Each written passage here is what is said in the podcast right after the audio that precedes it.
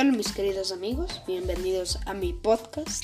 Mi nombre es Daniel Gilca y para el día de hoy les contaré una historia de ficción. Cuando éramos pequeños, yo y mis compañeros nos reuníamos todos para ir al colegio, ya que en ese tiempo abundaban los robos, pero siempre había un niño detrás. Siempre nos seguía hacia el colegio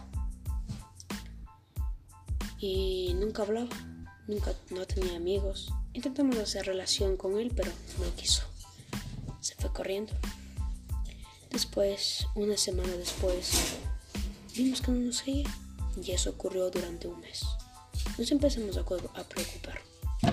Investigamos, empezamos a investigar y descubrimos que su padre era un mafioso ruso. Y que él, por las acciones de su padre, había sido. Y después, un mes después, la policía encontró su cuerpo en una laguna muy cercana. Y nunca más se habló de él